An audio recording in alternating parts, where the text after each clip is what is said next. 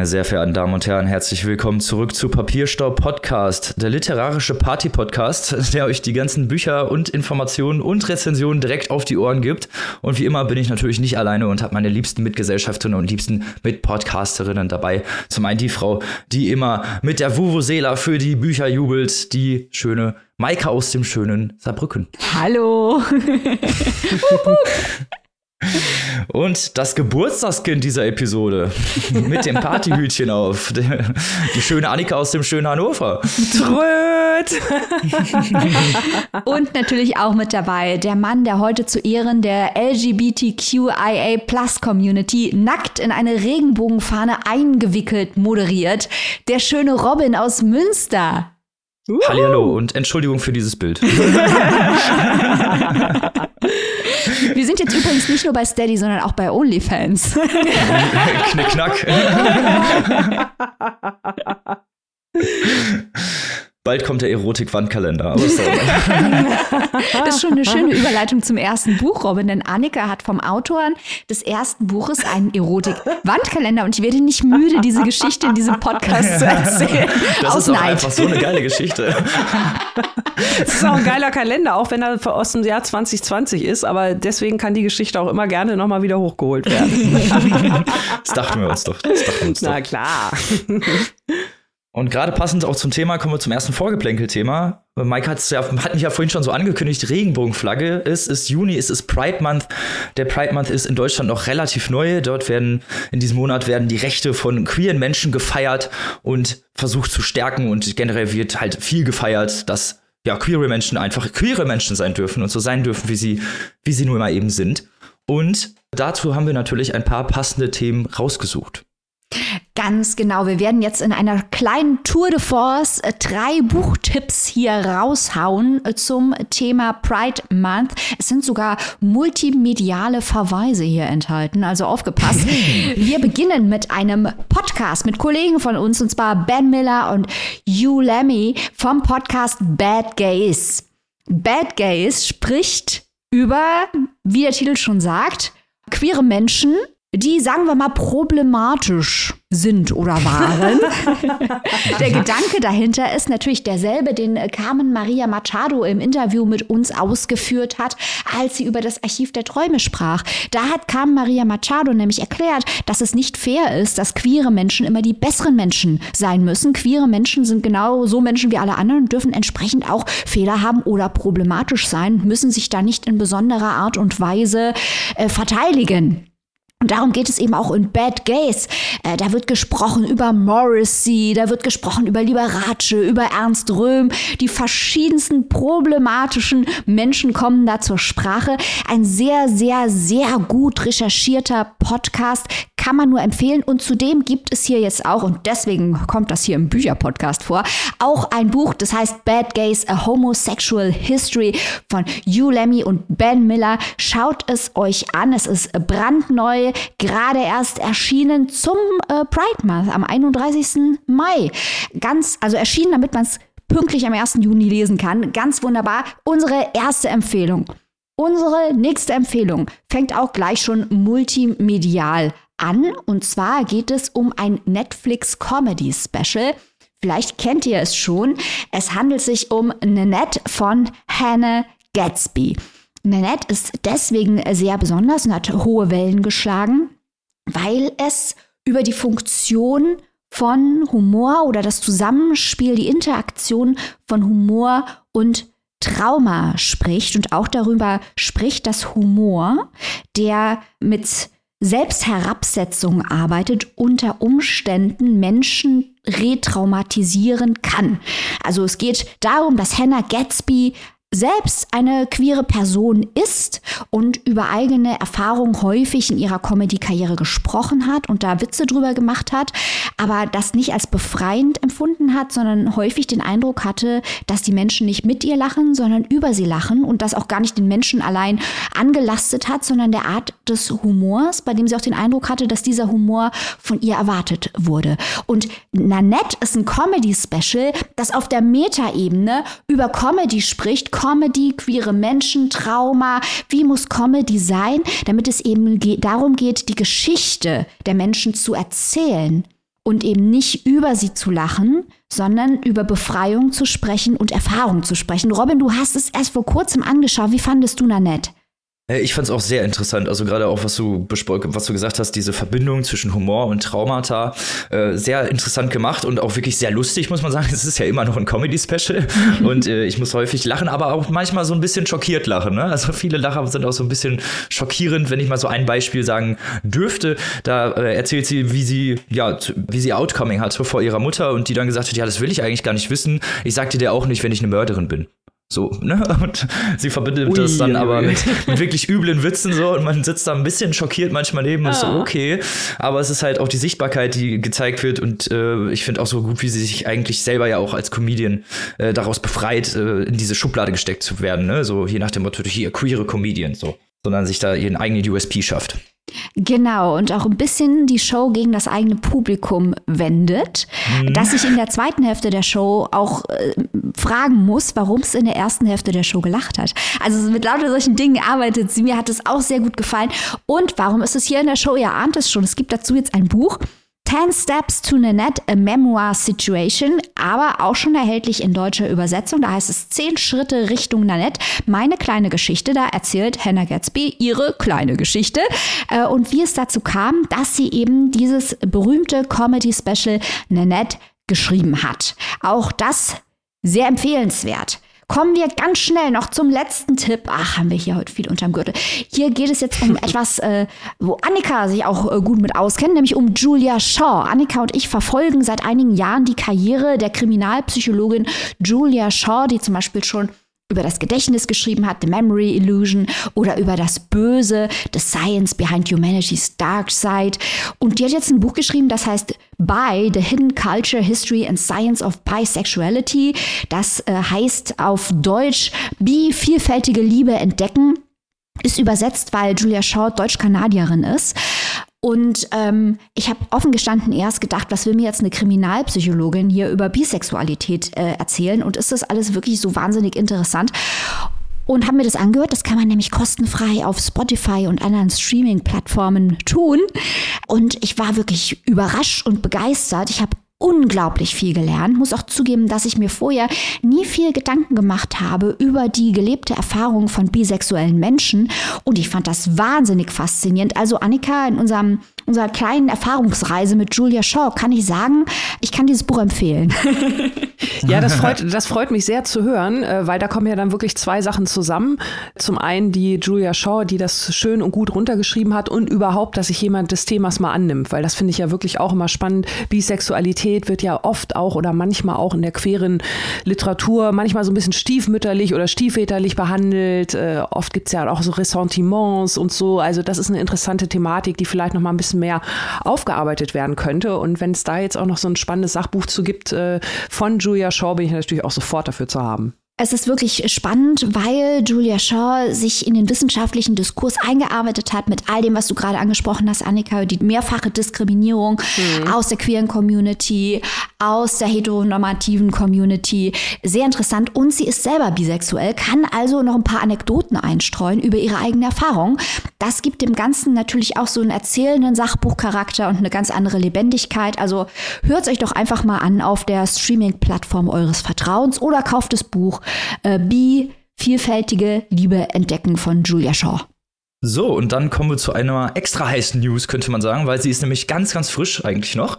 Wir hatten vor ein paar Folgen ja über die, das Debakel, nenne ich es mal, was äh, geredet, was da beim Penn-Zentrum Deutschland abgegangen ist. Eine Schriftstellervereinigung und die sich dann wirklich, ja, ziemlich heftig gebieft haben. Da flogen Mittelfinger und Sektgläser hin und her. Das muss ich jetzt noch nicht mal alles zurückerzählen, aber ihr könnt euch da sonst doch mal das Vorgeplänkel anhören. Jetzt, ganz vor kurzem, erst vor ein paar Tagen, hat sich dann das Penn Berlin gegründet also auch die Schriftstellervereinigung, ein, eine neu gegründete Schriftstellervereinigung, ein, eigener Ableger, der, äh, wie sie selbst sagen, nicht als Konkurrent zum Penn Zentrum Deutschland dienen soll, sondern einfach einen eigenen Ableger da, da haben möchten und halt wirklich was neuwertige, neuwertige, neuwertige Literatur präsentieren möchten. In der ersten Amtshandlung oder beziehungsweise direkt ganz am Anfang wurden erstmal ähm, Dennis Yücel und Schriftstellerin Eva Menasse zu den Vorsitzenden gewählt. Dennis Yücel war auch Präsident des Penn-Zentrum Deutschlands, wieso es dann auch zu diesem Eklat gekommen ist. Der ist jetzt auch wieder Vorsitzender des Penn Berlin. Und insgesamt haben 232 Autorinnen und Autoren dieses, das Penn Berlin gegründet. Unter anderem dabei äh, Daniel Kehmann, Podcast-Liebling Christian Kracht oder auch Thea Dorn. Außerdem ernannten sie den in Großbritannien inhaftierten Wikileaks-Gründer Julian Assange zum Ehrenmitglied, was wir eigentlich schon mal begrüßen sollten oder begrüßen können. Wie ich, bereits, es bereits gesagt habe, will das Penn Berlin kein, äh, keine Konkurrenz eigentlich zum Penn Zentrum Deutschland sein, sondern einfach ein anderer Ableger mit anderen Fokussen und anderen Zielen. Und sowohl der Penn Berlin hat sich da ja so sehr nett drüber geäußert, als auch das Penn Zentrum Deutschland äh, haben da nette ja, Aussagen getätigt und gesagt, sie freuen sich dann äh, auf die Zusammenarbeit beziehungsweise darauf, dass es eben auch noch einen anderen Ableger gibt. Dafür, dass vorher halt so wirklich etwas, naja, brutale Methoden da abgegangen sind, muss man dann sagen, das ist ja schon fast friedlich. Naja, was, was, sollen, was sollen sie auch anderes machen, ne? Ich meine, wir, ja, haben ja da, wir haben ja da auch so letztes Mal so ein bisschen drüber gesprochen, dass ja eigentlich äh, da alle Seiten so ziemliche Federn gelassen haben. Und ich denke mal, da ist jetzt allen Beteiligten wahrscheinlich am meisten dran gelegen, jetzt da erstmal wieder in Friede und in Ruhe äh, möglichst unbehelligt weiterarbeiten zu können. Bleibt ja. abzuwarten, wie groß da der tatsächliche Schaden dann ist, der durch diese ja fast schon possenhaft, possenhaftartigen Szenen, die sich da abgespielt haben, du hast es ja gerade nochmal gesagt, Robin, um Dennis Yücel und so. Äh, also mal gucken, was davon dann noch haften bleibt auf längere Sicht. Da bin ich auch mal gespannt, wie sich das weiterhin entwickelt. Wir bleiben dran, wie ihr uns kennt. und wir haben natürlich noch ein, noch ein Thema und das passt nämlich auch ganz gut dazu, denn eine der ersten Amtshandlungen des Penn Berlin war, dass sie den russischen Schriftsteller Dimitri Glukowski am Flughafen empfangen haben, der in Russland aktuell zur Fahndung ausgeschrieben ist. Ja, genau, das ist wirklich eine ganz aktuelle Entwicklung. Dimitri Glukowski ist auch hierzulande relativ berühmt geworden. Und zwar hat er die sogenannte Metro-Trilogie geschrieben. Metro 2033 hieß sein Roman mit den Fortsetzungen 2034 und 2035. Hier übrigens im Podcast auch schon vorgestellt. Ah, genau, natürlich auch schon im Podcast vorgestellt hier bei uns. Das wollte ich nicht unterschlagen, diese wichtige Information. Viele kennen ja auch das gleichnamige Videospiel. Da wurden die Handlungen des Romans größtenteils umgesetzt, im Übrigen von einer ukrainischen Firma. Das muss man sich jetzt mal vorstellen. Und äh, Glukowski selbst, äh, hat Robin ja gerade schon gesagt, ist also jetzt gerade in, äh, beim Penn Berlin gewesen und er ist tatsächlich jetzt auch komplett aus äh, Russland ins Exil geflohen. Denn er hat auch mit seinen ja, weltweiten Bestsellern natürlich viel Aufsehen erregt und er war immer schon ein sehr, sehr lauter Kritiker des Putin-Systems. Auch der dritte Teil seiner Romantrilogie Metro war schon eine ziemlich deutliche Kritik. Das hat er mehrfach auch in Interviews bestätigt. Also immer wieder mit ganz offenen, drastischen Worten das System kritisiert und ist also deshalb, sobald bald, äh, als der Ukraine-Krieg losging, direkt ins Exil geflohen. Und jetzt seit vergangener Woche wird er also wirklich ganz offiziell von der russischen Regierung gesucht, ist zur Fahndung ausgeschrieben. Ihm drohen also wirklich Straflager und wer weiß noch was. Und wie krass das mit seiner Romanreihe ist, da geht es ja um eine Welt, die nach einem, ja, nach einem großen Konflikt äh, in einer Art nuklearem Winter überleben muss, irgendwie die Menschheit. Und die haben sich zu diesem Zweck in ein in Metrosystem oder in das Metrosystem, in ein großes europaweites unterirdisches Schienennetz hinuntergezogen, leben dort mit verschiedenen Bevölkerungsschichten, also so eine kleine Gesellschaft im Kleinen in dieser Dystopie. Und der Autor wurde jetzt also gefragt in einem wirklich sehr empfehlenswerten Interview mit dem Redaktionsnetzwerk Deutschland. Die haben ihn also darauf angesprochen, wie war das denn für ihn, diese Szenen zu sehen in der Ukraine, wie sich die Menschen in Kiew, in Charkiw da jetzt in echt sozusagen in den U-Bahn-Stationen verstecken, in den Metrostationen, so wie er es in seiner Dystopie geschrieben hat. Und ähm, er sagt also in diesem Interview, dass ihn das also wirklich sehr, sehr schockiert hat, dass diese Bilder, die er als Übertreibung geschrieben hat, äh, er sagt, er hat das geschrieben, um zu appellieren, dass die Menschheit nie wieder in die Richtung eines Vernichtungskrieges gehen darf. Und jetzt sieht er halt, wie schnell diese Dystopie, die er da geschrieben hat, vor einigen Jahren vage worden ist. Und das hat ihn natürlich sehr sehr schockiert. Und ja durch deine durch seine deutliche Kritik ist er jetzt halt wirklich auf der Flucht im Exil. Und äh, ja auch das natürlich eine sehr sehr äh, krasse und aktuelle Entwicklung die wir euch hier noch mal kurz schildern wollten Links zu den Sachen, die wir jetzt im Vorgeplänkel angesprochen haben, findet ihr übrigens in unseren Shownotes. Da könnt ihr selber nochmal reinschauen und euch ein bisschen mehr informieren, falls euch die Themen denn interessiert haben. Wir kommen zum ersten Buch auf das ich mich jetzt schon ganz besonders freue. Mike hat es vorhin schon angekündigt.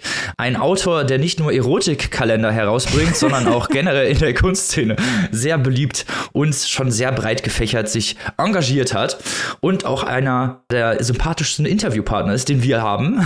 und zwar der liebe Heinz Strunk. Über wen könnte ich denn sonst reden? Und er hat ein neues Buch rausgebracht. Mike hat alle Informationen. Ah, wir sind alle aufgepeitscht. Wir haben dieses Buch natürlich alle gelesen, werden es gleich äh, diskutieren.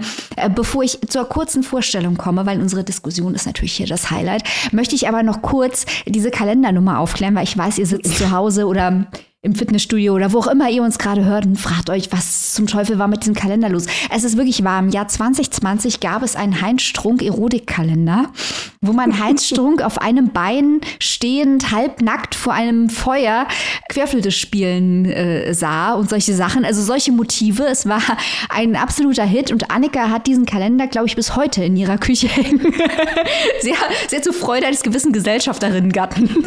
Also du hast es ja, ja, der freut sich da tatsächlich auch dran, weil du hast es ja gerade eben schon beschrieben, da tun sich halt wirklich geschmackvolle Kunst und Kultur ästhetisch fotografiert gehen in diesem Kalender Hand in Hand. Was soll man dazu noch anderes sagen? Ja, ja, ja, es ist einfach Qualität. Es ist Kunst. Genau. Es ist kein Schund. So. Genauso äh, gleiches gilt natürlich auch für das neue Buch von Heinz Strunk, Ein Sommer in Niendorf. Worum geht es in diesem Buch? Ein 51-jähriger Wirtschaftsanwalt nimmt sich eine dreimonatige Auszeit an der Ostsee, die dann sein ganzes Leben verändert. Der bricht nämlich quasi im Verlauf der Geschichte komplett zusammen, startet als selbstbewusster Oberschichtler, bricht komplett zusammen und setzt sich am Ende überraschend selbst neu zusammen. Also, dieser Roth, so heißt der Anwalt, kommt nach Niendorf um ein Buch über seine Familie zu schreiben, die im Krieg mit den Nazis kollaboriert hat und in den 80ern dann einen Niedergang erlebt hat. Doch dieses Unterfangen, das Buch zu schreiben, das gestaltet sich schwieriger als von ihm gedacht, zumal dieser geplante konsequente Rückzug in die Kunst ihm einfach nicht so gut gelingt. Äh, in Niendorf hat er ein Wiedersehen mit einem One-Night-Stand, das aber einen ganz enttäuschenden Verlauf nimmt, woraufhin Roth dazu übergeht, eine junge Kellnerin anzuschmachten. Der ist nämlich seit einem Jahr geschieden. Seine Ex-Frau hat zu Gott gefunden, was bei Roth, sagen wir mal ganz vorsichtig, Aggression weckt. Seine 20-jährige Tochter kommt vorbei. Die ist, wie er selbst findet, vollkommen missraten und als äh, Leserin oder Leser fällt es auch schwer, dazu widersprechen. Nach einem Streit mit der Ex-Frau kommt es bei einer nächtlichen Alkoholfahrt zu einem Zwischenfall, der dann die Abwärtsspirale des Protagonisten beschleunigt. Und dann haben wir dann noch den aus einfachen Verhältnissen stammenden, schwer alkoholkranken Niendorfer Vermieter und Schnapshändler Breda. Der wirkt beim Abstieg des Wirtschaftsanwalts in Niendorf wie ein Katalysator, erklärt uns kein geringerer als Heinz Strunk. Die nähern sich aus äh, so an, weil Breda aufdringlich wie ein Insekt ständig irgendwie ähm, ankommt und die Nähe von Rot sucht. Und Rot in seiner, zum einen in der Einsamkeit, aber auch dem Abstich innerhalb dieser drei Monate, geht quasi im sozialen Gefälle, äh, steigt der Stufe um Stufe hinab, bis er schließlich am Ende mit Breda fast auf Augenhöhe ist und sich auch in einer Kneipe namens Spinner aufhält, die äh, gewisse Ähnlichkeit mit dem goldenen Handschuh hat.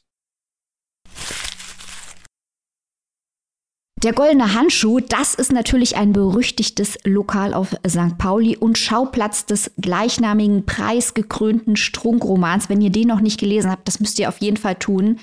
Ein absoluter Wahnsinn, dieses Buch. Zurück zu Ein Sommer in Niendorf. Das weist nämlich darüber hinaus noch weitere literarische Bezüge auf. Der Verlag vermarktet den Roman als eine Art norddeutsches Tod in Venedig. Aber Strunk selbst hat uns gesagt, dass er Thomas Manns Novelle nicht im Hinterkopf hatte, als er den Text schrieb. Aber trotzdem taucht der Nobelpreisträger immer wieder im Buch auf. Denn der hochmütige angehende Schriftsteller Roth vergleicht sich natürlich nicht mit Sebastian Fitzek, sondern immer wieder mit dem Lübecker Monolithen der Weltliteratur. Drunter macht's der Roth nicht. Und auch von einer anderen Schriftstellergruppe erhofft sich Roth, Zitat, Support aus dem Reich der Toten. Denn ist das ganz, äh, ganz entscheidend, dass äh, in Niendorf 1953 die zehnte Tagung der Gruppe 47 stattgefunden hat.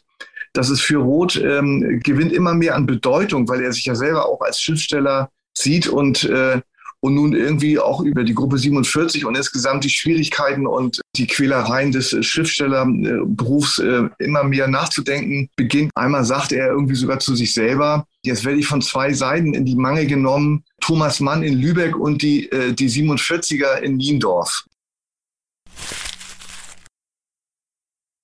Heinz Strunk selbst kann auf rund 20 Aufenthalte in Niendorf in den letzten rund 25 Jahren zurückblicken. Er kennt sich am Schauplatz seines Romans also bestens aus. Und als positive Gegenbilder zu den zahlreichen ambivalenten Charakteren seines Buchs, das übrigens aus einer Kurzgeschichte entstanden ist, treten ein kleinbürgerliches, gütiges Rentner-Ehepaar sowie Bredas Freundin, eine fürsorgliche Altenpflegerin auf und alle drei Figuren sind letztendlich entscheidend für die Wandlung des großbürgerlichen Rot. Wie das dann genau vonstatten geht, das verraten wir hier natürlich nicht. Ein Sommer in Niendorf ist ein spannender, dicht komponierter Roman, der einen effizienzgetriebenen Erfolgsmenschen gegen seinen eigenen Wunsch nach Geborgenheit antreten lässt. Und Strunk, dessen Texte ja oft lustig sind, aber auch häufig Realitäten darstellen, die nicht ganz leicht zu ertragen sind, seziert in dem Buch einmal mehr gekonnt menschliche Sehnsüchte und Abgründe. Diesmal mit einem offenen, aber überraschend optimistischen Ende. Ich fand, das war ein sehr ungewöhnlicher Strunk, Annika Robin, wie habt ihr das Buch empfunden? Also erstmal liebe ich ja immer Heinz Strunk Romane zu lesen. Ne? Das ist schon mal mein erster Satz hier. Ich liebe es einfach immer, weil äh, da kommt immer was anderes raus. Er hat immer so ganz viele verschiedene Themen, über die er schreibt und es ist auch nie wirklich so das Gleiche. Also ich könnte jetzt gar nie zwei Strunkbücher eigentlich nehmen und die abgesehen natürlich von der, von der Sprache gegeneinander stellen. Also zumindest von den Themenkomplexen her. Immer was Neues, immer was Interessantes, immer was anderes und gerade hier bei Ein Sommer in Niendorf, gebe ich dir vollkommen recht, ist wirklich ein sehr ungewöhnlicher Strunkroman. für selbst für Strunkverhältnisse, der wie gesagt, ja viel, viel Dynamik hat in seinem Themenfokus. Und trotzdem hat es mir wirklich sehr, sehr gut gefallen. Das liegt natürlich auch zum einen an Strunks Sprache, der ist ja einfach hammerwitzig, ne? Also das ist so, das steckt so voller äh, ja, nonchalanter Darstellung von, von Lebensrealität. Das ist so witzig. Also wer da nicht lachen kann, da weiß ich auch nicht. Da geht man zum Lachen wahrscheinlich eher in den Keller. Also, es ist unglaublich lustig und ähm, halt auch total äh, spannend. Also ich muss ganz ehrlich sagen, ich fand das total spannend und wollte unbedingt wissen, wie das mit dem Rot jetzt zu Ende geht, der auch in diese Abwärtsspirale, du hast es ja gerade schon gesagt, Maike, hineingerät und dann auch immer, auch immer böser wird eigentlich. Also man, er ist noch nie ein sympathischer Charakter und äh, das muss man ja auch drauf haben, einen sehr unsympathischen, also einen mhm. wirklich sehr unsympathischen Charakter zu schreiben, den man dann trotzdem irgendwie nicht mag, aber dann das Buch trotzdem gerne liest und auch ihn irgendwie ganz interessant zumindest findet, sagen wir es mal so. Aber Robin, ich finde das mega spannend, dass du das sagst, weil das erinnert mich an die Diskussionen rund um Es ist immer so schön mit dir. Äh, ein Buch, das wir ja nicht nur in unserem Podcast vorgestellt haben, sondern auch mit Ijoma Mangold kurz besprochen haben in unserer Jahresabschlussfolge und natürlich im Papierstau-Podcast Buchclub besprochen haben. Also volle Dröhnung Heinz Strunk kommt in unsere Steady-Community, da kriegt ihr die auch. Da steht übrigens auch das komplette Heinz Strunk-Interview seit Montag schon online. Unsere Community hat das komplette Interview schon gehört. Aber was du sagst, bezüglich äh, unsympathische Protagonisten, das ist ja auch so ein kleines bisschen der Lackmustest für Leserinnen und Leser, finde ich. Weil ich kann mich erinnern, beim großen Buchpreis lesen, weil es ist immer so schön mit dir, da hat, gab es auch dann diese Diskussion, darf man so einen Protagonisten schreiben? Ich kann mich mit dem nicht identifizieren. Das ist so ein misogyner Typ und so. Und ich muss sagen, ich, ich schätze Heinz Strunk dafür, weil diese Leute, die gibt es und sind die politisch korrekt? Nein. Aber heißt es, dass Heinz Strunk deswegen irgendwie nicht politisch korrekt ist oder sonst irgendwas? Nein. Das sind Figuren in einem Roman, das sind komplexe, unter Umständen sehr unsympathische Figuren, die schreckliche Entscheidungen treffen. Aber dafür lese ich doch Literatur, um gute, dreidimensionale, schwierige Charaktere geboten zu kriegen. Und ich finde, das macht Strunk hier sehr gut. Und wie du sagst, man bleibt die ganze Zeit dran und will wissen, was mit dieser Person passiert, obwohl man diese Person in Wirklichkeit niemals treffen möchte. Das stimmt. Das stimmt wirklich.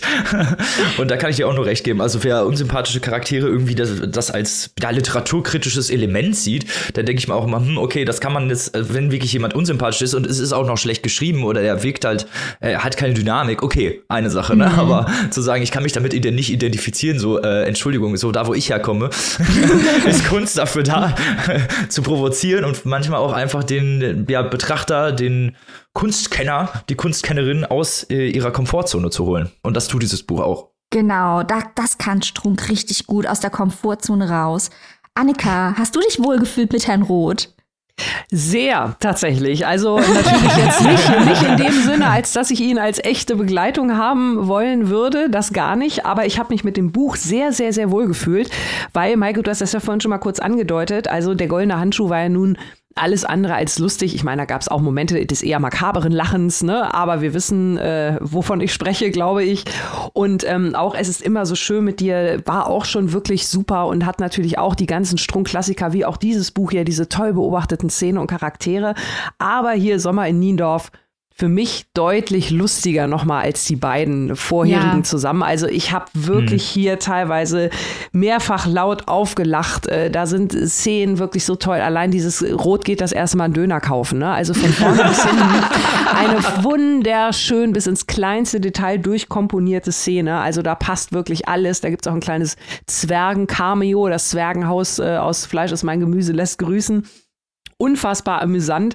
Ich habe mich sehr gefreut. Ich habe mich auch darauf gefreut. Da hatten wir ja auch schon mal drüber spekuliert, so ein bisschen, nachdem wir erfahren hatten, worum es grob in diesem Roman geht. Der Roth hat ja den Auftrag, der möchte ja die Geschichte seiner Familie aufschreiben. Stichwort autofiktionales Erzählen beziehungsweise autobiografisches Erzählen. Und genauso ist es dann ja hier auch der Kommentar des äh, Autors Roth oder Strunk, wie man denn so will, steht es dann ja hier auch so schön. Inhaltlich hat man das so oder so schon tausendmal gelesen. Der geniale Gründer eines, ein charakterloses Schwein, noch dazu notorischer Schürzenjäger und verkappter Nazi, der Erbfolger ein Träumer die Frauen stumm und schwach halten den Mund und erdulden klaglos ihr Schicksal. Und da denkt man, ja, das haben wir tatsächlich schon das ein oder andere Mal in der ein oder anderen Form so gelesen. Klaus und, äh, ne, genau, I hear you, Heinzer, sagt man da so. Äh, und das sind natürlich dann wirklich echt die schönen Momente. Also ich fand es sehr, sehr amüsant, aber trotzdem natürlich jetzt kein billiger Schenkelklopfer, sondern mit der typisch strunkschen Tiefgründigkeit dieser ganz besonderen Gruppe von VerliererInnen, die er da immer um sich schart. Ach, herzlich. Ja, was mich wirklich auch überrascht hat hier ist, dass ja eigentlich sehr romantisch ist in dem Sinne das Buch, als das äh, Robin lacht schon. Äh, nee, ich, ich meine das in dem Sinne, dass die Figur, vielleicht ist romantisch nicht das richtige Wort, vielleicht könnt ihr mir helfen, ein besseres Wort zu finden. Aber wir treffen hier ja einen Menschen aus der Oberschicht, einen sehr erfolgreichen Anwalt, der sein ganzes Leben im Hamsterrad gelaufen ist, der nach Niendorf kommt, der, wie gesagt, ganz schreckliche Entscheidungen, die wir hier nicht spoilern wollen, trifft, also wirklich schrecklich, zusammenbricht und am Ende des Glücks sucht in der Kleinbürgerlichkeit. Also, dass quasi so ein kleines bisschen hier auch die Aussage ist, dass es um die Geborgenheit geht. Was, ja, das ist ja eigentlich, man könnte jetzt argumentieren, dass das in anderen Strunktexten immer schon mitgeschwungen hat. Von Fleisch ist mein Gemüse, in der Geschichte mit der Mutter, überm goldenen mhm. Handschuh, wo ja der, die Hauptfigur, der Mörder Honka, nur schreckliche Dinge in der Kindheit erlebt hat und nie Geborgenheit erlebt hat, was seine Taten nicht entschuldigt, aber was ein Hintergrund dafür ist. Und ich finde aber, dass das noch nie so klar im Vordergrund bei Strunk stand. Versteht ihr, was ich meine? Mhm. Ich weiß genau, was du meinst. Also so diese, ja genau, so, hm, du hast es gerade schon sehr gut erklärt. So wirklich dieses, dieses Geborgene, der eigentlich, also der Protagonist ist ja von Anfang an eigentlich, hat man, also Strunkheld selber hat gesagt, er ist nicht unglücklich, aber er wirkt, finde ich, sehr unglücklich, ja. wenn er da ist. Und auch so mhm. mit seiner Arbeit, er sagt ja dann auch solche Sachen, ja, ich habe direkt Staatsexamen gemacht und habe ich nur gearbeitet, gearbeitet, gearbeitet. Leute, die faulenzen, die sind halt scheiße, so in Anführungsstrichen. die, sich den Müßigtum hingeben, das sind ja Faulenzer, so. Und äh, dieses, dieses ganze, ja, zusammengeballte, nenne ich es einfach mal, ähm, diese, diese Arbeitswilligkeit, diese Arbeitsmoral und halt auch dieses wenig Leben eigentlich, was er hat. Und das merkt man ja auch, dass er so wenig, also eigentlich eher für seine Arbeit lebt. Und wenn er dann wirklich mal ein paar Wochen frei hat, dann auf einmal, auf einmal fast zusammenbricht und ist dann zu diesem, zu dieser Abwärtsspirale oder die man so als Abwärtsspirale sehen könnte. Man könnte sie aber auch als Aufwärtsspirale sehen. Nämlich aus, dass er aus seiner Traurigkeit entflieht, indem er ja sich Geborgenheit sucht und Liebe vielleicht auch sucht und Hingabe. Zu mhm. jemandem, den er wirklich mag, weil die mhm. meisten Leute, sind wir mal ganz ehrlich, die mag der nicht unbedingt. Selbst die, selbst die Leute, die er zu sich extra dahin holt, äh, seine eigene Frau mag er nicht, sein Kind mag er nicht und äh, so eine Liaison, die er zwischendurch hat, findet er auch nicht gut. Also eigentlich hasst er auch alle und irgendwann naja, so bricht er, er das so ein bisschen auf. Er mag aber die Leute, die ihm, wie ihr es ja beide schon gesagt habt, Geborgenheit geben. Ne? Also dieses mhm. äh, etwas besser ja, das kommt ja erst später. Das kommt ja erst später. Genau, dieses, dieses Paar, dieses Ältere da, die von nebenan, die ihn ja da wirklich nur so ein bisschen aufpäppeln. Das hat ja wirklich schon was mit so einem kleinen Küken, das aus dem Nest gefallen ist. ja, oder natürlich auch äh, so, so ein bisschen die Freundin seines Vermieters, die ja auch Altenpflegerin von Beruf ist. Also das hat ja da auch nochmal irgendwie so eine kleine Nuance, wenn man so will, die sich natürlich dann auch mal rührend um ihn kümmert. Und äh, da blüht er ja dann so ein bisschen auf. Mhm. Super amüsant auf jeden Fall. Ja, aber Annika, hattest du auch das Gefühl, dass dieses, ähm, dass es da so eine Verschiebung gibt bei Strunk, was diese Emotionalitäten angeht?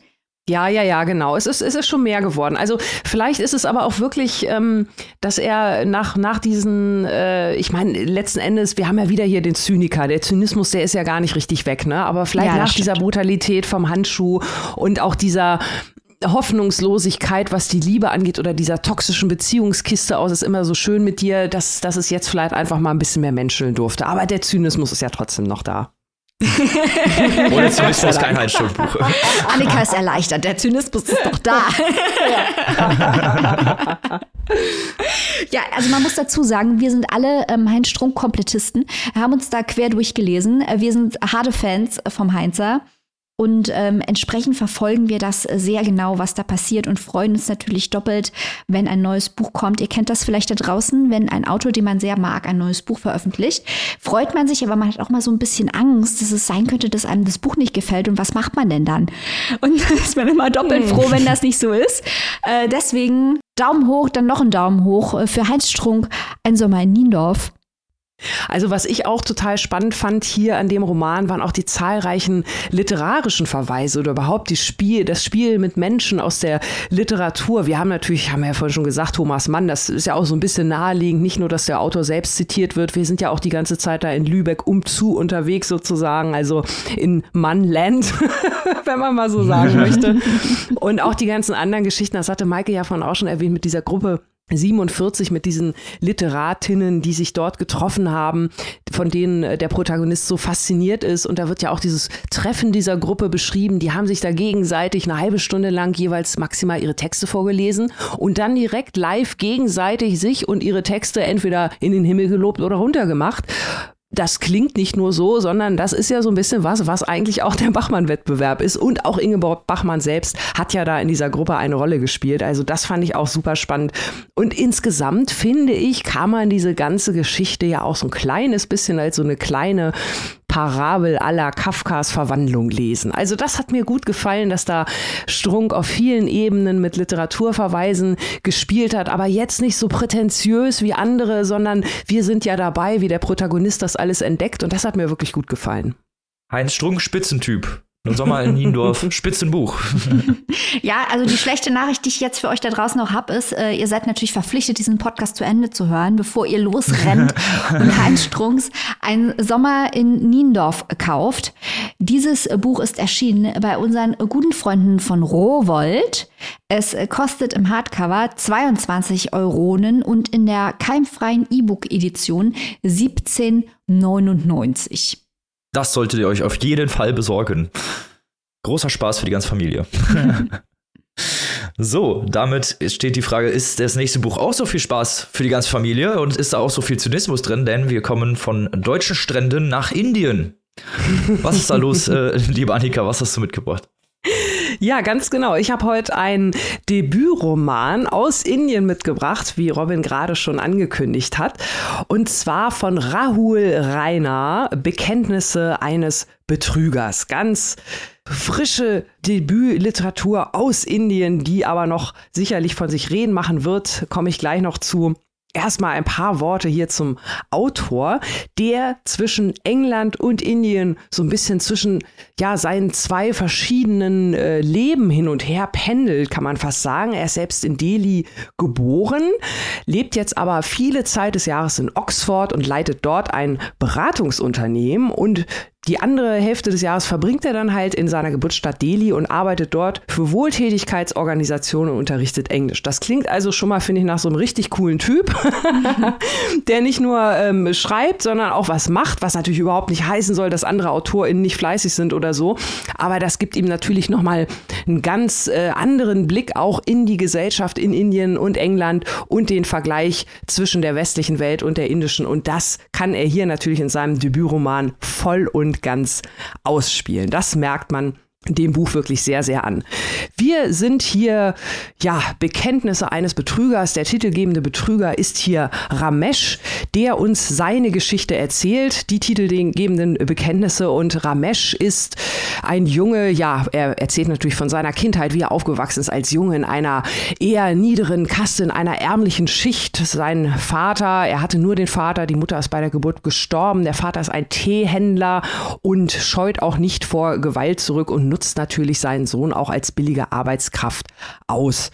Und äh, Ramesh hat Glück, dass er wirklich wie in einem Märchen eines Tages von einer Nonne, von einer französischen Nonne, Claire, so ein bisschen ja adoptiert unter die Fittiche genommen wird. Sie erkennt also, der Junge ist äh, clever und sie möchte ihm also Bildung zukommen lassen. Und das macht sie auch. Sie nimmt ihn, wie gesagt, unter ihre Fittiche, sie nimmt ihn mit ins Kloster und er bekommt da eine recht gute Bildung und wir treffen Ramesh dann etwas später wieder, beziehungsweise das ist der Ramesh, der von, von als Erwachsener erzählt. Er hat nämlich den Beruf des sogenannten Bildungsberaters ergriffen. Das hört sich ja erstmal gar nicht so schlecht an, geht aber eigentlich in eine völlig andere Richtung. Man könnte auch so sagen, er ist ein Trickster, der in einem korrupten System äh, seine Fähigkeiten ausspielt und sich dieses korrupte System zu Nutzen macht. Er geht nämlich für andere junge Männer, äh, ja, so meistens Söhne aus besserem Hause, die vielleicht ein bisschen faul sind oder einfach auch keinen Bock zu lernen haben, für die geht er zu den wichtigen großen Prüfungen. Und zwar sind das vor allem in Indien die sogenannten All Indias. Das sind mehrtägige Dauerprüfungen, für die die Studentinnen normalerweise lange, lange lernen, bis zum ganzen Jahr und die dann aber wirklich über eine Zukunft äh, zwischen sage ich mal, Standardangestellter, äh, Angestellte in irgendeinem Büro oder wirklich der ganz großen Karriere sein können, weil wenn man da schon unter die 10.000 kommt, hat man schon beste Chancen auf eine Villa in Amerika. Also da reden wir wirklich über äh, einen großen Sprung, den es da äh, zu machen gibt im System. Und äh, Ramesh geht für einen Sohn Rudi zu dieser Prüfung und schafft wirklich das Unmögliche. Er gewinnt da den absoluten Number, number One Top Spot. Also Rudi, sein Zögling, ist der Gewinner des All Indias und damit sofort eine Prominenz, sofort ein TV-Star. Ramesh wird sein Assistent, er muss ja bei ihm bleiben. Er macht da auch so einen Deal mit der Familie, in Anführungszeichen, um dabei zu bleiben. Das Ganze entwickelt sich also in so eine Richtung, ja, Buddy-Dinge kann man fast schon sagen. Männertrip gab es ja immer so einen Film. Also Ramesh muss auch so ein bisschen babysitten für diesen Rudi, der jetzt natürlich vorher eher so ein fauler, bräsiger 18-Jähriger, jetzt auf einmal TV-Star mit eigener Quiz-Sendung. Ne? Kann man sich vorstellen, was da passiert? Äh, Drogen, Alkohol, Partys, Frauen, alles liegt ihm zu Füßen. Und äh, ja, das Ganze schlittert dann also relativ schnell in eine schiefe Bahn. Da gerät's außer Rand und Band äh, ein Kidnapping passiert. Und hier fange ich auch mal an, direkt zu stoppen mit dem Plot, weil, ne, aus Spoilergründen, aber ihr seht schon, welche Richtung es geht. Wir haben es hier also wirklich mit einer Gangsterparodie, mit einer Gesellschaftssatire zu tun. Und ähm, das Ganze aber irgendwie so ein bisschen auf Bollywood-Style getrimmt. Also mit noch so ein bisschen mehr Bam und in your face. Wir kennen das ja aus den Filmen, viel mit Farbe, viel mit Musik, viel mit Emotionen.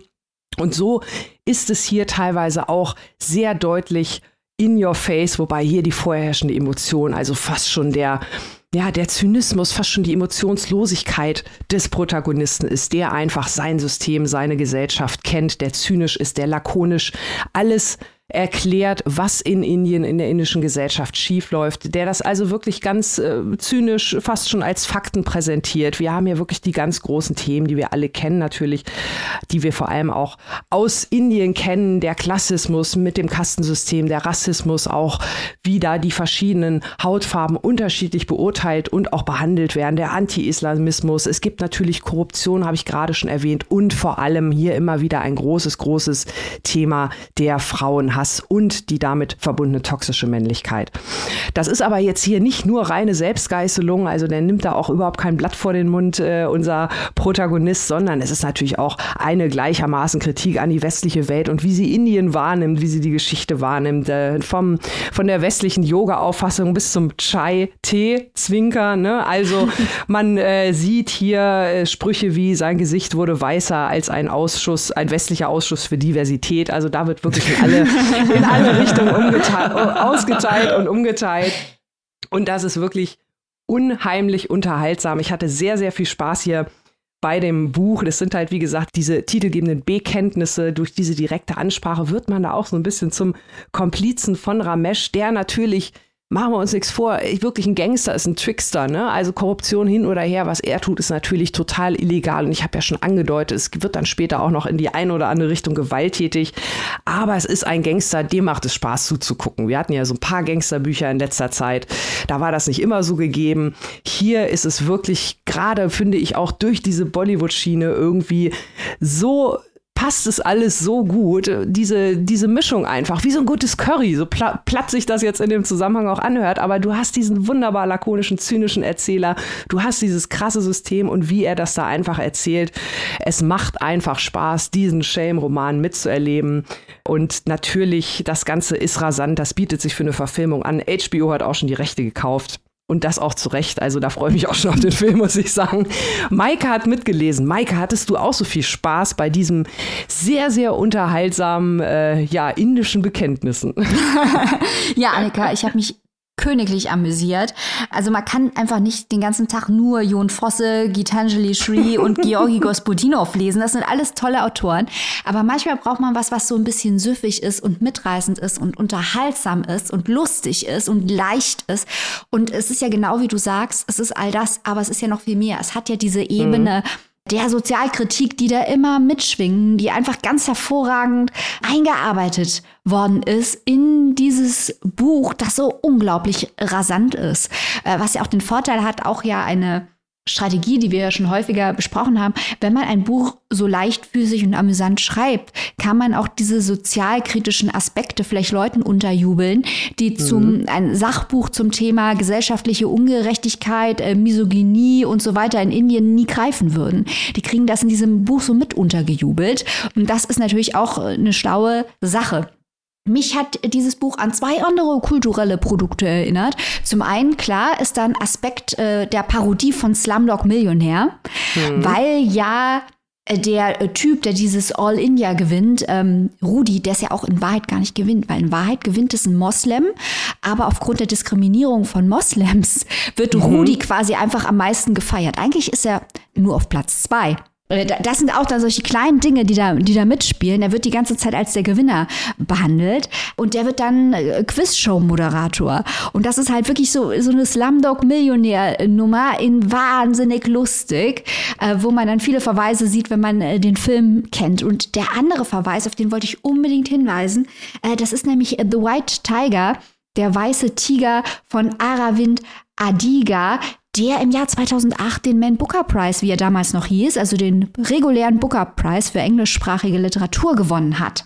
Darin ging es nämlich auch um einen äh, armen Jungen vom Lande, Balram, der seinem schrecklichen, herabwürdigen Leben entkommen will oder auch entkommt äh, durch kriminelle Machenschaften und der sich auch eines ganz besonderen Tons bedient, der sehr zynisch ist und auch äh, auf sehr unterhaltsam und lustig gestaltet ist und eben diesen Gegensatz aufmacht zwischen diesem kriminellen jungen Mann, der keine andere Möglichkeit sieht, seinem Schicksal zu entkommen, als eben kriminell zu werden und halt dieser lustigen Geschichte äh, in diesem in diesem leichten Ton erzählt. Ich finde fand damals, dass äh, der weiße Tiger niemals hätte den Booker gewinnen dürfen, weil das einfach nicht so gut funktioniert hat wie jetzt in dem Buch von Raoul Reina und auch wahnsinnig viele indische Stereotypen drin waren. Äh, die konservative äh, Großmutter und äh, der reiche Magnat ohne Gewissen und der korrupte Polizist und so.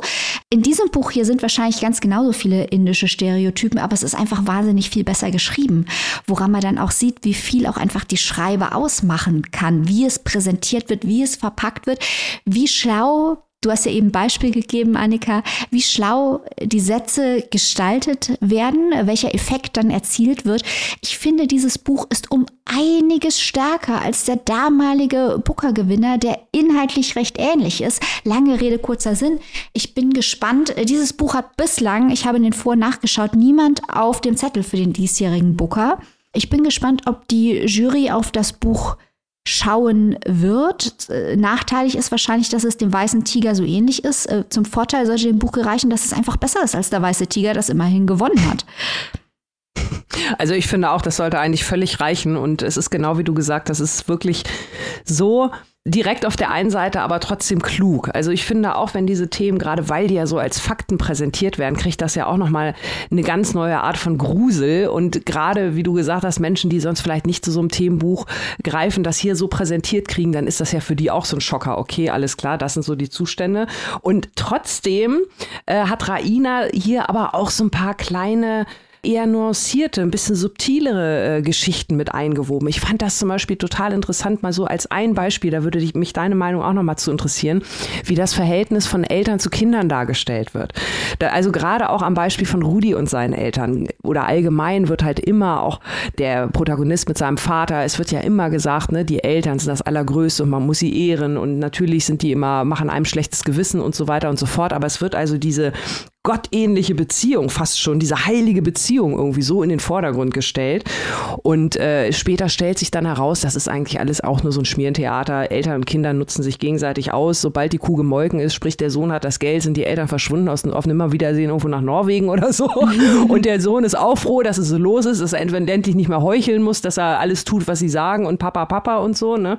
Also das fand ich halt auch so spannend, weil das wirklich auch da wieder auf relativ amüsante Weise, aber auch auf sehr, sehr zynische Weise so viel über diese Gesellschaft verrät ähm, und das wirklich gut präsentiert und unterhaltsam. Und das ist doch wirklich mal eine sehr, sehr schöne Abwechslung, wie du vorhin schon gesagt hast. Es muss ja nicht immer die ganz, ganz heftige Keule oder der, der ganz harte Tobak sein, sagen wir es mal so. Ja, wobei man muss natürlich sagen, das sind das, was du gerade beschreibst, ist ja eigentlich auch kein indisches Phänomen, sondern äh, das sehen wir ja überall bei Kindern, die ins Showbusiness geschubst werden. Und mhm. eigentlich ist Rudi ist ja ein Kind, der verhält sich wie ein Kind. Ja. Und das ist aber wahnsinnig gut gemacht, finde ich halt auch. Es ist ja. wahnsinnig gut gemacht, diese äh, zynische Transaktionsgesellschaft. Gibst du mir was, gebe ich dir was und das eben genau wie beim Weißen Tiger der Protagonist kriminell wird, aber man ihm irgendwie verzeiht, äh, weil man sieht, dass er sonst keine Chance hat. Das wurde übrigens beim Weißen Tiger noch weitergetrieben, weil da war der Protagonist sogar ein Mörder. Und hm. da wurde dann halt oh. die Frage gestellt, wie viel verzeihst du jemandem, der keine andere Chance hat? Also da, da wurde noch mit krasseren Dingen gespielt. Aber grundlegend ist das hier dasselbe eigentlich. Ja, also ich fand es wahnsinnig interessant gestaltet und wahnsinnig lustig. Also es klingt auf jeden Fall wie ein Buch für mich. Da hätte ich ja, ja da hätte ich ja. auch mal richtig Bock, das zu lesen. Nee, sag ich ganz ehrlich. Ah, Manu. Wo und für wie viel kann man sich denn diesen Spaß besorgen, liebe Annika? Ja, lieber Robin, hör mal gut zu und ihr da draußen natürlich auch, weil es wäre auf jeden Fall ein Buch für dich. Rahul Raina, Bekenntnisse eines Betrügers, ist erschienen in einer wirklich auch sehr, sehr schönen Ausgabe im Kein und Aber Verlag. Auch die Übersetzung vom Titel finde ich sehr gelungen. How to Kidnap the Rich heißt es im Original. Bekenntnisse eines Betrügers passt, finde ich, hier wirklich noch besser zu der Erzählweise auch. Übersetzt wirklich auch sehr gut von Alexander Wagner und ihr bekommt das Hardcover für 25 Euro und das E-Book für 19,99. Das klingt fair. So, jetzt noch nicht loslaufen, weil wir haben noch ein Buch am Start, das ich vorstellen darf. Jetzt geht es wieder eigentlich zurück nach Deutschland, könnte man sagen. Ich habe dabei Jins von Fatma Aydemir. Und bin schon ganz gespannt, mit euch darüber zu reden, weil das war nämlich ein wirklich geniales Buch. Das kann ich schon mal am Anfang verraten, kleiner Spoiler. Erstmal zur Autorin Fatma Baha Aydemir ist 1986 in Karlsruhe geboren und eine deutsche Journalistin und Schriftstellerin. Sie hat ein Studium für Germanistik und Amerikanistik abgeschlossen und ist Redakteurin der Taz. Sie beschäftigt sich häufig mit Popkultur, Literatur und der Türkei. Außerdem schreibt sie als freie Autorin für das Specs Magazin und das Missy Magazin. Ihr Debütroman Ellenbogen gewann den Klaus-Michael-Kühne-Preis und den Franz-Hessel-Preis im Jahre 2017. Das heißt, äh, das ist jetzt ihr zweiter Roman und es geht um eine Immigrantenfamilie, könnte man sagen. Eine Familie, die aus der Türkei emigriert ist und die verschiedenen Personen, die in dieser Familie sind. Erstmal äh, ist es die Familie Yilmaz und der Vater Hüseyin ist seit fast 30 Jahren in Deutschland. Er ist aus einer sehr, sehr kleinen türkischen Provinz nach Deutschland gekommen in den 70er Jahren. Das Buch spielt äh, Ende der 90er Jahre und hat sich fast 30 Jahre lang ja, schwer abgeschuftet, hat wirklich schwere Arbeit verrichtet in einer Metallfabrik und stand die ganze Zeit auch am Schmelzofen. Also auch ein Job, der wirklich körperlich sehr, sehr belastend ist. Nach und nach hat er seine Familie nachgeholt, insgesamt seine Frau und seine insgesamt vier Kinder und von dem Ersparten, was er jetzt sich über die 30 Jahre angeeignet hat, hat er sich eine Wohnung in Istanbul gekauft, auf die er sehr, sehr stolz ist und womit auch das Buch aufmacht. Nach dem Schulabschluss des jüngsten Kindes, Ümit, möchte er mit seiner Frau dorthin ziehen und ja, das Rentenalter genießen, sagen wir es mal so. Man merkt auch relativ schnell, auch schon im ersten Kapitel, dass es ein recht distanziertes und etwas zerrüttetes Verhältnis zu den Kindern gibt. Da komme ich aber gleich auch nochmal zu. Hüseyin bekommt einen Herzinfarkt. Er steht ja in der Wohnung und stirbt auf der Türschwelle und seine Familie trauert und nach und nach kommen alle Kinder zur Beerdigung beziehungsweise zur Trauerfeier und nehmen Abschied. Und da so beginnt das Buch. Also theoretisch der Tod des Vaters ist hier eine Zäsur. Drei der Kinder sind bereits auch erwachsen. Wir haben einmal äh, Sefta, die alleinerziehende Mutter ist, die äh, früher auch zwangsverheiratet wurde und ähm, sehr, ja, eigentlich jetzt relativ glücklich, aber alleinerziehend mit ihren zwei Kindern lebt und auch wenig mit äh, ihrer Familie eigentlich zu tun hat. Äh, dann haben wir äh, Hakan, der auch äh, schon erwachsen ist, schon woanders lebt und auch äh, ja selber mit seiner Familie wenig zu tun hat, eher mit den anderen Geschwistern als mit den Eltern selbst und auch so ein bisschen das progressivere Leben, nenne ich es mal, äh, genießt und sich auch wenig um diese traditionellen Werte kümmert. Dann haben wir noch Peri. Peri ist äh, ja im so späten Jugendalter, so Anfang 20, äh, ungefähr und die ist auch sehr progressiv eigentlich, nimmt gerne Partydrogen, geht gerne feiern und das dürfen die Eltern eigentlich auch alles nicht wissen und auch sie ist nicht wirklich in diese traditionellen Werte hereingeboren worden und dann haben wir noch Ümit, der 15-Jährige, der noch zur Schule geht, der ja, also noch so ein bisschen von seinen Eltern auch indoktriniert ist und auch viele Sachen nicht machen darf. Der ist nämlich auch homosexuell, da komme ich gleich auch nochmal zu, wie das Thema im Buch verarbeitet wurde. Es sind viele unterschiedliche Sichtweisen der einzelnen Familienmitglieder auf ihre Verwandten, auf ihre Familiensituation, auf die Dynamiken innerhalb ihrer Familie. Und das fand ich sehr, sehr gut gemacht. Es ist nämlich eingerahmt, es sind sechs große Kapitel. Eingerahmt ist es zwischen den Eltern, also einmal der Vater ganz am Anfang und einmal die Mutter ganz am Ende. Und zwischendrin reden halt immer die Kinder abwechselnd und diese sechs großen Kapitel und diese verschiedenen sechs Sichtweisen bilden den Roman. Und so das fand ich äh, schon mal in der Struktur sehr, sehr gut gemacht, weil es so eine sehr, sehr weite Dynamik und und, die unterschiedlichen Sichtweisen eben auf die Beziehung, auf die Lebenseinstellung, auf die Familie generell. Was bedeutet Familie? Was ist Heimat? Solche Fragen werden da gestellt und auch wirklich sehr, sehr gut beantwortet. Die Kinder Perspektiven werden aus der dritten Person erzählt mit sehr, sehr vielen Emotionen und Gedanken und auch Traumata, die passiert sind, auch verschiedene Nuancen. Also wir haben auch immer, wenn ein anderer Charakter spricht oder äh, ein anderer in einen anderen Charakter reingewechselt wird, haben wir immer leichte Verschiebungen der Sprache, so dass man dann auch so ein bisschen so ein Feeling für den Charakter bekommt und äh, nicht nur so, ja, sag ich mal, runtergeschrieben ist oder ist es nicht immer im selben Duktus geschrieben. Dadurch äh, bildet sich aber auch, sind das sehr, sehr greifbare, manchmal gar nicht unbedingt sympathische, aber sehr, sehr realistische Organe organische Charaktere, die man, ja, mit denen man irgendwie wirklich gerne mitgeht und die man sich auch wirklich gut vorstellen kann. Also das hat äh, Frau, Frau Eidemi hier wirklich mit absoluter Bravour geschafft. Ein Unterschied ist bei den Eltern, da wird in die Du-Perspektive gewechselt und aus Sicht eines unsichtbaren, allwissenden Geistes erzählt, was dann wieder auf diesen Jin-Titel verweist. Eigentlich erzeugt es so eine gewisse Distanz zur Figur, schafft aber auch so eine, ja, so ein, so ein, so ein besseres Verhältnis dazu, was den Personen passiert ist, beziehungsweise was vor allem den Eltern passiert ist oder was sie sich gedacht haben, als sie dann zum Beispiel immigriert sind oder bei anderen verschiedenen Situationen, die prägend waren.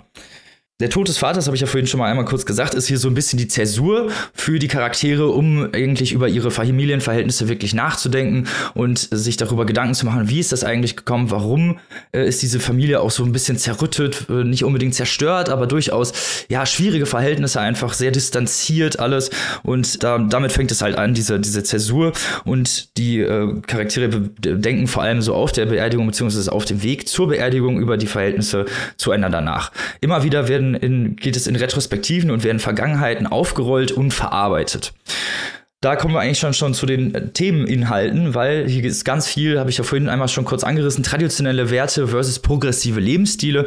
Da haben wir ja die, die älteste Tochter Sefta, die, wie gesagt, zwangsverheiratet wurde, die eigentlich immer nur arbeiten wollte, die wollte eine Businessfrau werden und dann wurde sie halt in eine sehr lieblose, toxische Ehe gedrängt, von der sie sich dann hinterher lösen musste, aber trotzdem auch immer ihrer Familie Rede und Antwort stehen muss und sich dafür verteidigen muss, dass sie eigentlich ihren Mann verlassen hat, weil, ja gut, er ist häuslich nicht gewalttätig gewesen, dann gibt es eigentlich keinen Grund, seinen Mann zu verlassen. So ist die Perspektive der Familie und dass es natürlich nicht so ist oder dass es da zu Reibereien kommt, kann man sich ja vorstellen.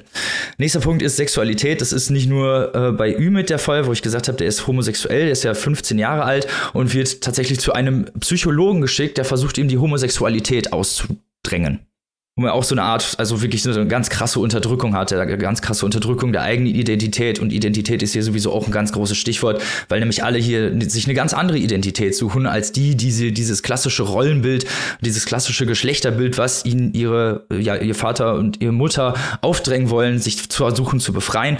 Und da fand ich gerade vor allem auch die weiblichen Charaktere so interessant, weil sie sich, ähm, weil, weil sie auch zum einen stärkere Beschränkungen haben, aber zum anderen, weil sie sich auch teilweise wirklich mit, mit absoluter Gewalt daraus befreien und sagen, nein, ich möchte das nicht, ich will ein progressives Leben leben und ich möchte das Leben leben, was ich gerne leben möchte.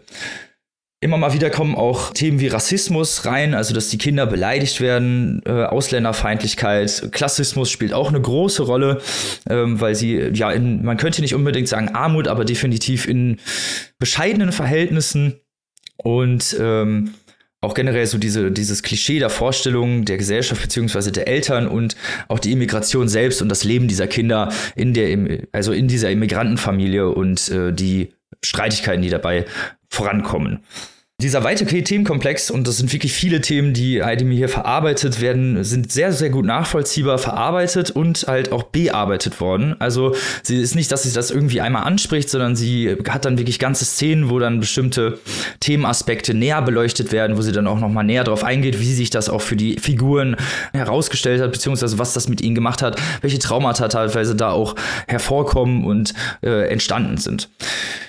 Generell hat mir das Buch einfach wirklich sehr, sehr gut gefallen, wegen diesen verschiedenen Perspektiven, weil die Themenkomplexe hier, äh, obwohl, äh, obwohl sie sehr vielfältig sind, so dermaßen gut auch nachvollziehbar verarbeitet werden, ohne dass es jetzt irgendwie so Stempel drauf, so hier, ne, Immigrantenfamilie, Rassismus und so, ne, das sind so, ja, Standard, also, was heißt Standard? Also, das sind halt häufig Themen, die bei solchen Romanen aufkommen, aber sie werden hier nicht so drauf gedrückt, so, um das auf jeden Fall jetzt alles nochmal bearbeitet zu haben. Generell ein sehr realistischer, organischer und toller Roman. Robin, ich habe da draußen in der großen weiten Welt der Literaturkritik einige kontroverse Meinungen gelesen zur Sprache, die Fatma Aydemir verwendet. Du hast ja jetzt schon ausgeführt, dass dir sehr gut gefallen hat, dass jede Figur auch wirklich ihren eigenen Duktus hat. Aber mhm. ich habe in diesen Kritiken gelesen, und ich sage das jetzt quasi als neutraler Beobachter, weil ich habe die Kritiken gelesen, aber nicht das Buch, aber muss ich ja auch nicht, hast du ja, deswegen kann ich dich fragen, ähm, dass da sehr viel, wie soll ich es formulieren, Umgangssprache verwendet wird und auch sehr junge Umgangssprache, die von manchen KritikerInnen als unliterarisch oder spröde empfunden wurde. Erstens mal, wie hast du die Sprache empfunden? Und zweitens, hattest du den Eindruck, das ist da ein poetologisches Mittel oder es ist äh, Unvermögen? Erzähl mal. Also, erstmal, ich glaube, es ist ein po poetologisches Mittel. Mir hat die Sprache nämlich sehr, sehr gut gefallen, weil es ist ja, es ist ja eine Lebensdarstellung. Es ist ein Familienroman, ein Gesellschaftsroman und die Charaktere stehen halt ganz stark im Vordergrund. Und natürlich gibt es dann halt auch, ja, sagen wir es mal, subversive Sprache. die da, die da reingebracht wird und Sprache, die wie halt eben auch so gedacht wird, beziehungsweise die dann im echten Leben auch verwendet wird. Und gerade bei denen, ich weiß nicht, welche Szenen gemeint sind, äh, gerade bei Peri wurde sich da sehr stark drüber aufgeregt, aber die ist halt nun mal auch ein, ja, ein Charakter, der halt auch gerne mal vulgäre Sprache benutzt, um irgendwas zu beschreiben. So auch so in dieser rebellischen, naja, früh Erwachsenenphase könnte ich es mal nennen, die sich ja immer auch noch gegen ihre Eltern auflehnen muss. Und auch bei den anderen, wo das benutzt wird, halt ich als äh, Realitäts Darstellung gesehen. Ich fand das auch nicht irgendwie aufgesetzt, ich fand das nicht schlecht, sondern es sind ja eben halt junge Charaktere, die halt auch mal fluchen. Also ich habe ich, ich hab diesen Punkt auch gelesen und habe mir dann gedacht, ja, ja, ja und? Also nur weil da mal zwischendurch das Wort Scheiße vorkommt oder bestimmte Sachen halt mal nicht unbedingt so super lyrisch oder literarisch hier beschrieben werden, finde ich, ist es doch eigentlich, weil der Roman sich so stark auf ihre, seine Charaktere beschränkt oder beziehungsweise so stark auf ihre Perspektiven beschränkt, finde ich, dass er eigentlich, gibt das dem Ganzen ja nochmal eine, eine ganze organische Essenz. So sehe ich das. Also ich würde, würde doch auch denken, ähm, ja, Jugendliche reden halt so wie Jugendliche reden und gerade genau, ja. gerade Jugendliche in einem streng konservativen Umfeld oder die vielleicht in einem streng konservativen Elternhaus groß geworden sind und das müssen ja jetzt gar nicht unbedingt Kinder von GastarbeiterInnen sein, sondern können ja auch ganz simple Kartoffeldeutsche sein, in Anführungszeichen. So oder so ist da natürlich Sprache immer wirklich ein sehr, sehr gutes Mittel, um äh, mit möglichst wenig eigenem Einsatz größtmögliche Effizienz im Sinne von Rebellieren gegen die Eltern zum Ausdruck zu bringen, könnte ich mir vorstellen. Ich wollte nochmal noch mal auch noch begrüßen. Also ich finde das auch total spannend, wie du das erzählt hast. Äh, das ist ja wirklich die Art von Familienepos oder von Gesellschafts, ja, fast schon Epos mit diesen sechs verschiedenen Blickwinkeln und so, die ich auch immer total gerne lese. Und ich finde es wirklich sehr, sehr spannend. Das möchte ich ja an dieser Stelle nochmal lobend erwähnen. Wir haben ja nun viele Romane, haben wir vorhin auch nochmal dran äh, drauf verwiesen, so ein bisschen die viele Art von deutscher Familiengeschichte in der ein oder anderen Richtung nochmal darlegen, sei es jetzt streng an der eigenen Autobiografie ausgerichtet oder vielleicht an, an anderen Familien oder ähnlichen Charakteren äh, der jüngeren und äh, neueren Vergangenheit. Und ich finde genauso wie, wenn man sich irgendeine andere Industriefamilie aus den 60er oder 70er Jahren anguckt, gehört natürlich auch genauso die Geschichte der GastarbeiterInnenfamilien, äh, die in den 70er Jahren vermehrt nach Deutschland kommen, genauso zu unserer Geschichte dazu wie die anderen auch auch. Und deswegen finde ich toll, dass das jetzt hier mal mit dieser Breite, mit diesem Epos in diesem großen Roman so dargestellt wurde und dass das dann auch noch so, wie du es beschrieben hast, so gut umgesetzt wurde. Das gefällt mir wirklich gut. Mir auch. Deswegen sage ich also wirklich ein ganz, ganz toller Roman, ganz, ganz toller Gesellschaftsroman vor allem auch und äh, legt dann auch den Fokus auf eben was, was in der Literatur durchaus schon betrachtet wurde, aber halt auf diese Art, wie Fatma Aydemir das macht, wirklich ein sehr, sehr guter Betrachtungsweise ist und auch ein sehr guter ähm, Beitrag zu, zu diesen Geschichten zu den Geschichten der Immigration und dieser Immigrantenfamilien. Ich würde niemals Immigrantenliteratur sagen, sage ich ganz ehrlich, weil ich finde diesen, diesen Satz oder diese, diese, dieses Adjektiv finde ich halt total schlimm, äh, dann, wenn man da irgendwas als Immigrantenliteratur beschreibt. Deswegen ist es, ist es ja ein Gesellschaftsroman und Immigration mhm. gehört ja immer auch zur Gesellschaft des jeweiligen Landes. Es ist ein deutscher Familienroman. Ja, genau. genau. Deswegen habe ich das ja vorhin auch nochmal genauso betont, dass das ja. genauso dazugehört wie andere Dinge, die wir da mhm. auch immer mal wieder ja, weil ich halt so häufig hier auch das Wort wieder Immigrantenroman gelesen habe. Ne? Mm, ja, bin ja, ich ja. immer ein bisschen sauer, wenn es da irgendwo Wir haben uns schon gedacht, woher der Wind weht. Man kann es schon ahnen manchmal. Genau. Falls ihr euch das auch zulegen möchtet, was ich euch nur empfehlen kann, Jins von Fatma Aydemir, 367 schmale Seiten, erschienen im Hansa Verlag, bei unseren guten Freunden im Hansa Verlag, 24 Euro in der Hardcover-Variante und 17,99 Euro als digitale Version. So, damit sind wir leider schon fast am Ende unserer Folge angekommen. Aber wir haben ja noch, wie immer, äh, erstmal müssen wir natürlich der besten Community der Welt danken, die uns halt unterstützt, finanziell mit Liebe und Leidenschaft. Und zwar ist das unsere Steady Community. Ganz genau. Und da haben wir heute auch mal wieder ein ganz besonderes Shoutout zu vermelden. Wir möchten uns nämlich heute mal ganz ausdrücklich bei der lieben Eveline bedanken. Wir freuen uns, dass du Teil der Community bist. Und wenn auch ihr Teil der Community werden wollt, was ihr unbedingt tun solltet, weil euch da wirklich ganz, ganz, ganz viele Leckereien erwarten. Davon mal ganz abgesehen, dass ihr natürlich uns und unsere ganz reguläre Arbeit jede Woche hier ganz, ganz toll unterstützt. Ihr findet tolle Exclusives aktuell wir haben es schon mal erwähnt im Zusammenhang mit Ein Sommer in Niendorf, ein super spannendes Interview mit Heinz Strunk, der zum zweiten Mal jetzt schon bei uns zum Interview war. Ne? Also Fortsetzung sozusagen, müsst ihr dranbleiben. Eine echte Erfolgsserie bahnt sich an. Und äh, auch in den kommenden Tagen und Wochen, wir haben es ja letzte Woche schon angekündigt, wir fahren nach Klagenfurt zum Bachmann-Wettbewerb, der ja auch heute nochmal hier eine Rolle gespielt hat in der Sendung. Also da werdet ihr super exklusive tägliche News von, von vor Ort vom schönen Wörthersee von uns bekommen. Da könnt ihr euch auf einiges freuen. Kommt also vorbei in unsere Steady Community. Alle Infos haben wir euch in unserer Bio verlinkt und natürlich auch auf unserer Homepage. Genau, und sogar nächste Woche im Exclusive haben wir einen Verweis auf den Bachmann-Preis oder auf den Bachmann-Wettbewerb. Genau, tretet unserer Community bei, empfehlt unseren Podcast euren Freunden, eurer Familie, eurem Nachbarn, eurem Schwibschwager, äh, dem Hund von nebenan. Äh, alle sollen unseren Podcast hören. Und wenn ihr den über eine der gängigen Streaming-Plattformen hört, könnt ihr uns dort auch bewerten. Also, äh, ich wollte auch schon immer mal so einen YouTuber-Satz sagen. Äh, like, like subscribe. subscribe. Lasst einen Daumen nach oben da oder was man da so sagt auf YouTube. genau. Da würden wir uns natürlich sehr freuen, wenn ihr uns bewertet. Und natürlich, wenn ihr noch nicht Teil der Community seid, in unsere Community kommt. Wie gesagt, Monika und Mike haben es ja beide schon sehr gut ausgeführt. Es gibt sehr viel Content, der auf euch wartet. Inhalt, Inhalt, Inhalt.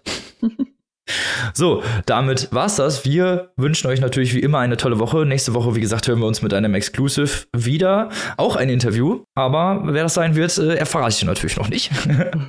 Und nächste Woche sind wir natürlich wieder mit einer geilen Folge am Start. Neue Bücher, neue News, neue Rezensionen, alles, worauf ihr wartet.